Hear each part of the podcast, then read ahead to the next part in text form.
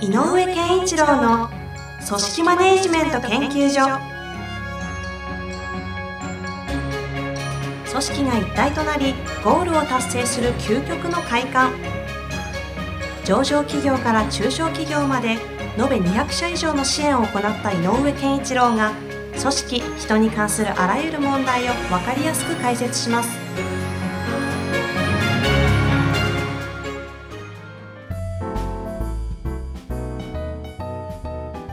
こんにちは、遠藤和樹です。井上健一郎の組織マネジメント研究所、井上先生、よろしくお願いいたします。よろしくお願いいたします。さて、今日もご質問来ておりますので、はい。えー早速ご紹介していきたいと思います。今日のご質問は、えー28歳の男性、えー経営者となっております。いきたいと思います。はいえーこれまでコミットしてきた企業からプロジェクトベースで MBO をすることになりました。うん。そこで質問ですが、ボードメンバーの選定について悩んでおります。うん株主、取締役、社員など、これまでのメンバーたちをどのポジションに据えるべきか、役員を決めるための考え方についてご指導をお願いいたします。ということですね。はい。MBO、マネジメントバイアウトでしたっけ？はい。まあ、あのーまあ、いわゆるこう、ね、それに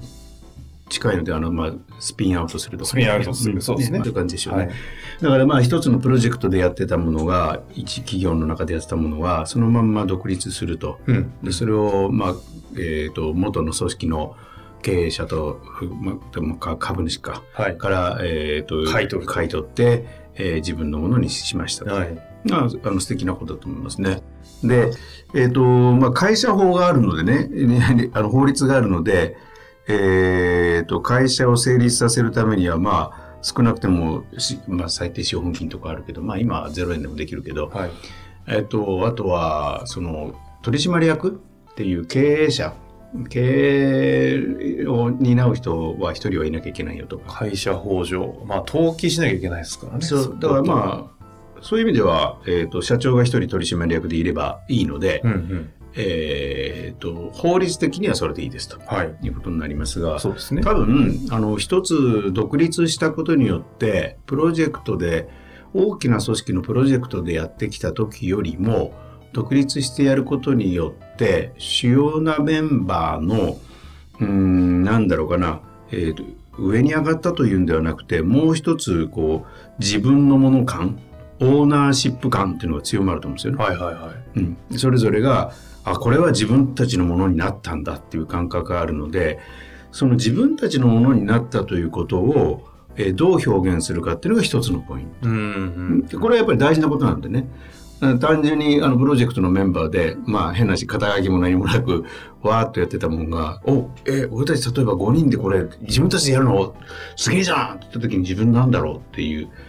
その、うんうんえー、と独独立して仕上がる新しい、えーチーム組織えーの中で自分はどういう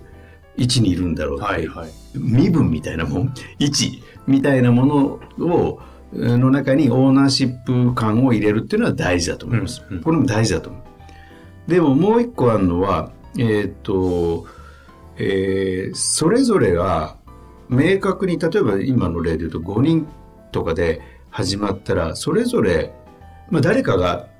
トップに立って経営っていうのをね、あの、一番トップに立って責任を持つ代表者としてっていう必要はあるけれども、えっ、と、経営と執行を分離するなんていう時代ではない。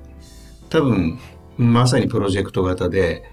もっと言えばサークル的なかノリでわさわさとやっていくんだろうと。なるとすると、はいはい。えー、とこの2つを合わせると例えば5人のうち、えー社長となる人は置いといてその他に5人いたとし5人のうちこの1人はボードだよねって例えば取締役に入れるとかってやった場合に4人のオーナーシップ感ってどうなんのって残りの。うん。こここで使ってるオーナーシップ感ってどういう？えー例えばあの自分がこの会社を持ってる感っていうの？要は本当に言葉通りのオーナーシップですねうん。つまりこう経営感覚経営者マインド、経営マインドあその資本、株主資本金、もあの資本は入れてるって意味ではなくて？なくて。あのシップシップ、はいはい。考え方なるほどなるほど。だからより独立したことによって俺たちのもの感っていうのが強まるので、その俺たちのもの感が強い方がモチベーションも上がるし、はい。なので、えっ、と、俺たちのもの感を、は、で、ポンとプロジェクト型が出た場合には、僕は一つ出発点としては、全員同等であった方がいいなと思ってるの。ほううんあの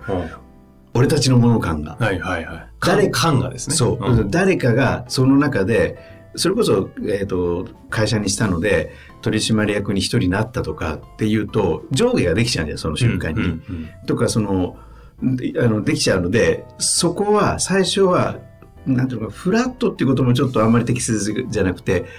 えっとある意味混沌として混ざってる感じ、うんうん。あのまだ、えっと未文化な感じ？うんうん。混ざってごちゃごちゃごちゃごちゃしてる感じがあった方がいいなと思う。ほうほう。つまり、すっごく、えっ、と、新しいスタッフで、まだ参加したてで、その、えーその場にいる人でも、もうご、そのプロジェクトが始まってからずっといる人でも、もしくはやってる仕事の担いや役割が重い人も軽い人も、でも軽い人でも、新しくて軽い人でも、なんかわさわさと自分が参加してる感っていうのを、みんなと同じような立場で、このプロジェクトを自分のものとして、えーえーと感じられるっていうのは大事なので、あんまり差別しない方がいいかなと。なるうんなんか差をつけない方がいいかなというふうに思います。なので、その視点からすると、変に、えー、と役職をそこで明確にするっていうのをスタートにはしない方がよくて、うんえーでもさっき言った法律上取締役が一人必要なので、これは誰かが代表して代表者にならなきゃいけない。これはしゃあない。うんうん社長が一人必要だよねと。まあ、す仕事、会社作る以上、で仕方がないですもんね。でも、えプロジェクトを運営する以上、全員一緒っていう感覚は最初必要かな。これって、あの、ご質問は MB をして、えーメンバーどうしようっていう前提の中でですけど、これはいわゆるその創業の時の話だとしても同じ話同じだ同じですか？で、えっ、と、創業の時は、えっ、と、逆に言うと、その社長さんっていうのがもっと存在感がでかいと思う。はいはい、そうですね。やるって言い出して集まってるとか。うんうんでもプロジェクトから出てきてるからプロジェクトに参加していた人間もそれなりの自に自分のもの感があるはずなんですはいはい、それぞれが。うん、でもその自分のもの感っていうのをちゃんと大切にした方が今後のためにっていうので、なるほどね。うん、なのでそこはみんなでこれはあもう全部フラットみんな同じ立場ただし役割の重さはそれぞれで違うんでそれは認め合おうということがあるのでやっぱりどっかの例えば5人のうち大きく2つのプロジェクトに分かれて2対3ってやってて、えー、と3人の中で1人がやっぱり束ねてるようなそういう立場機能みたいなものを持ってる人にはそれなりのものを与えてあげないとその人の今度さらなるプラスのモチベーションにつながらないからそれはやってもいいと思う。でそれで言うとよくなんかね欧米型の経営で言うと執行役員という感覚があって、はいはいとかあの C なんとか O とかあるでしょ、はい C なんほんちゃら O 流行ってますからね。そうそうそう。ああいう感覚は、まああってもいいんじゃないかなと思う。まあ、そのプロジェクトのメンバーが、あ、あの人はここに関しては、やっぱり抜きんでるし、この人が決めてるよね、この分野は、っていう人がいたら、例えば経理部門で、いや、この人が全部やってくれるもんね、お金のことっていうんだったらそうでいいし、うんいや、営業この人が結局回してるもんねって言ったらそれでいいし、とか、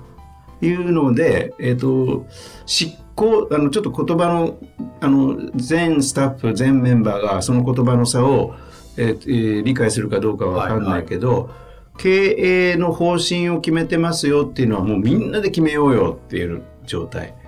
で、ただ、それぞれが担う役割は、それぞれがしっかりと持ってるということは表現してもいいかうんなうんうん。でこれってへ下手すると普通の感覚で言うと方針を決めるのは取締役で、うん執行するのは執行役員っていう構造なのね。はいはい。それは普通の組織普通の組織そうそういうもんですよね。そうでとするとある意味取締役のがまあ、えー商法的にって言ったらいいのかな会社法商法的にもかな。こうちょっとうあのしっかりとした役員構成の中にいるわけだけど経営層の。執行役員っていうのは変なし従業員のトップだったりする、はいはい。まあ、契約違いますしね。うんうん労労働、ん？労働契約なのか、そうそう。そうあ業委委任か委任契約ですもんね。かの差があったりするんだけど、そういうことはもう取り入れる必要なくて、はいはい。えっ、と、何をしなきゃいけないかって言ったら、みんなでこの会社のああの方向を語り合おうっていうふうに、みんなの自分のもの感をやるためには、そこに参加させた方がいい。自分の役割の中だけで語らせるんじゃなくて、役割を超えて、プロジェクト全体で、僕らはこうしたいじゃないですかって、ここ行きましょうよっていうことを語る場を、に参加させた方がいい。ほうほうほだから変に取り締め、その方針を決めるという定義のが示す取締役みたいなのは作る必要ないと。ただ、それぞれはその、じゃあ方針決まって、それぞれこういうことを担うよと。ある人はさっき言った経理を担うよとか、ある人は開発担うよとか、っていうことに関してはそれぞれ担ってるんだから、みんなで決めた方針のもと、それぞれが役割をしっかりやる。っていうことに関しては、その役割のレベルに応じて、やっぱり、えーと管理職という名前よりも立場の名前はあってもいいかもしれない。なるほど、なるほど。だから、えーそういう意味で言うと、チーフなんちゃらかんちゃらっていう言い方は、その立場のトップにいるっていう感覚になるので、言葉としては使いやすいことかもしれない。あつまり、えっ、と、なんだ、ジュニア、レギュラー、シニア、エキスパート、しえっ、と、チーフとかね。まあ、そんなような序列じゃないけど、うんうんうんその立場のどこまでのことが担えるかは、別にあってもいいと思うんだよ。あ。はいはいはい。えちょっとわあの聞いてる人分かりにくいかもしれないけどそれぞれの人が担っている役割においてどのレベルにいるかは別に、えーえーと新しくみんなで出て、えー血気盛んなうちであるあろうがそれは示してあげないと一番上の方で先頭を切ってやってる人に対しては失礼になるし。それは責任の、まあ、要は、なんていうのその、お大きさというか、そのところは、うん。例えば肩書き的なところでちゃんと表現はしてあげてもいいけど、そもそもオーナーシップ感っていうところでは全員ある種のフラットみんなでやるよっていうここのまあどっちかというと感情の話に近いんですよね、うん。そこのこの感を大切にしした方がいいっていう前提があると、なので、その役員とかね、いわゆる、まあ、あの、執行役員も役員って言うけど、よく世の中的に言う、その経営者サイドにと従業員サイドみたいな分け方を今する必要はない。ああそういうことですね、うん。せっかくのチャンスだから。どどういう意味ですか？せっかくのチャンスって。何のチャンスってことえっですか、と、みんなで考えていくっていう、新しい組織型を作るのに、素晴らしくいい。ああ、そういうことですね。うん僕もなんか全部の会が、前回と繋がってるんですけど、最近。うんあの前回、全員参加型系のティールが、組織の違いなんですかって話ありましたけど、うんこう全員参加型っぽくスタートしようよってことですね。で、そうしたら、この人、この会社が大きくなった時にも、全員残るかどうかは別にして、初期のメンバーが自分のもの感で、この会社の未来を語ってきた人たちが、多分、まあ、拡大した組織のそれぞれの、えっ、と、部署での、えっ、と、リーダーになりやすくなる。なるほどね。すごい、よく、そんなに、なんかこう、今までにない異例の組織論ですけど、ちょっと、なんていうんですか？いや、普通に回答できちゃうんですね。先生に何言ってるんだって話なんですけど、えここは何ですか？ベースにある組織というものをどう考えてるから、今の発想というか、えっ、と、要は、個々の社員が、えっ、と、自分の、じ、えっ、と、組織とか、自分の、えー企業でもいいんだけど、のことを、自分ごとでどれだけ捉えられるかが大事な時代になってきたと思う。思つまり、上が決めたものを実行するために下はいますと。いつどうしたらいいですかって上を見て、こうしろって、はい、わかりました、やりました。うまくいきませんでした。でも言われた通りやりましたっていう時代じゃもうなくて、やりだしたら、あれ？違うぞと思ったら、自分で修正できる組織じゃないとついていけなくなるのね、世の中に。なんかそこの話の文脈で、うん世の中、まあ、業務委託多分個人事業主とかいう形態が増えていくだろう、雇用されない、はい。雇用しない系みたいなのも増えていくだろうみたいな流れはこうあると思うんですけどまさにこの手で言うと全員参加型だったらもう鼻からある種屋号としての存在が会社として法人化として存在するけど、はい。全員なんかこう例えば全員が雇用契約しなくてもいいのかなとか思ったりっていうあその辺はどうなんですか？それはあると思います。だから雇用契約となんか、で、一つだけあるのは、えっ、と、まあ、フリーエージェント的で、みんながそれぞれ雇用契約よりも独立して、いろんな、この、このチームだけじゃなくてもやってもいいからっていうふうな、やり方はあると思うんだけど若干あの厚生年金とかね、うん、ああいうところで言うと自由であのあの自分でやってると自営でやっていると若干あの蓄積されるものが少なかったりするんで、まあ、ここはちょっと今語ってる文脈とは違うんだけどやっぱり組織だってえーと、お互いが組織でいることあることのメリットをせっかくだから、えーと、取るというのは必要かもしれない。うんこれなんか雇用するのかしないのかってなんかこう結構なるよねちょうどなんですかね時代のタイミング的にもテーマに一つなりそうな感じはしますね。ありますね。だからそれはますます起こると思う。でも今のタイミングでえーと、ある意味こうプロジェクトがスピンアウトして自分たちのものにして、えー、独立法人になれるっていうのは最大のチャンスなのでよっしゃみんなでやるぞとだからここはみんなでそれぞれの技量を高めていくぞとそれはちゃんと,、えーと、一つの、まあ、ある意味の評価軸としてどういうレベルにいるどういうステージにいて何ができるかお互いそれはお互いシビアに見ていこうよと。だけどこの会社は何であるかを語るのは全員じを語ってよしということが大事だと思う。なるほど。その話聞いてちょっと、うん、この間聞いた、まあ、仲間うちの経営者の話があるんですけど、はいはい、その方もほぼ半ば社員かのように個人事業主としてその企業にコミットしてたらしいんですけど、その方をえっと、執行役員だったかな？取締りだったかな？どっちかで、うん、確か執行役員だったと思うんですけど、とにかく、うちでコミ、フルコミットで来てくれっていう形でやったら、もともとパフォーマンス高かった高かったらしいんですけど、その方に聞いたんですよ。どなどうなった？すごいパフォーマンスさらに上がったんで、うん、逆に今までこう線を引いてたところをもっと踏み込めるんで、うん、あの、もう遠慮なく自分のクリエイティビティ発揮できるから、なんか結果的になんかアウトプットが良くなったって話はして、雇用のメリットって意外とそういうとこあんだな。あの優秀な人の、あのまあ、これもねあのいろんあるような書籍なんかにも出てることです。で僕もあの体感したけどあのあ僕自身がというよりも見てきたけど、あの優秀な人ってやっぱり自分の提案が通ることってすごく嬉しいのに、はいはい、だから提案することのできる立場にいるっていうのはすごく大事。ああ、そこなのね。うん。うん、だから自分の意見が通る、自分が考える。だからさっき、これが僕が言うオーナーシップなんだけど、うん、自分事として捉えて語る。で、それがつな通じる。聞き聞いてもらえる、はいはい、この仕組みはすごく大事なので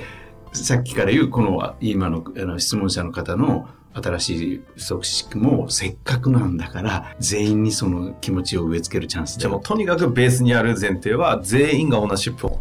感覚をこうどうどう作るかだって。それを作りたくて困ってる世の中のそうですね。確かに。本当そうですね、うん、まあということで、はい、ちょっと珍しい質問でした。が、はい。えー、なかなか面白いですねこういう質問も、ね、ぜひまた新しい質問ありましたらお待ちしております、はい、というわけでありがとうございました。ありがとうございました。本日の番組はいかがでしたか？番組では井上健一郎への質問を受け付けております。ウェブ検索で人事明快と入力し、検索結果に出てくるオフィシャルウェブサイトにアクセス。その中のポッドキャストのバナーから質問フォームにご入力ください。また、オフィシャルウェブサイトでは無料メルマガや無料動画も配信中です。ぜひ遊びに来てくださいね。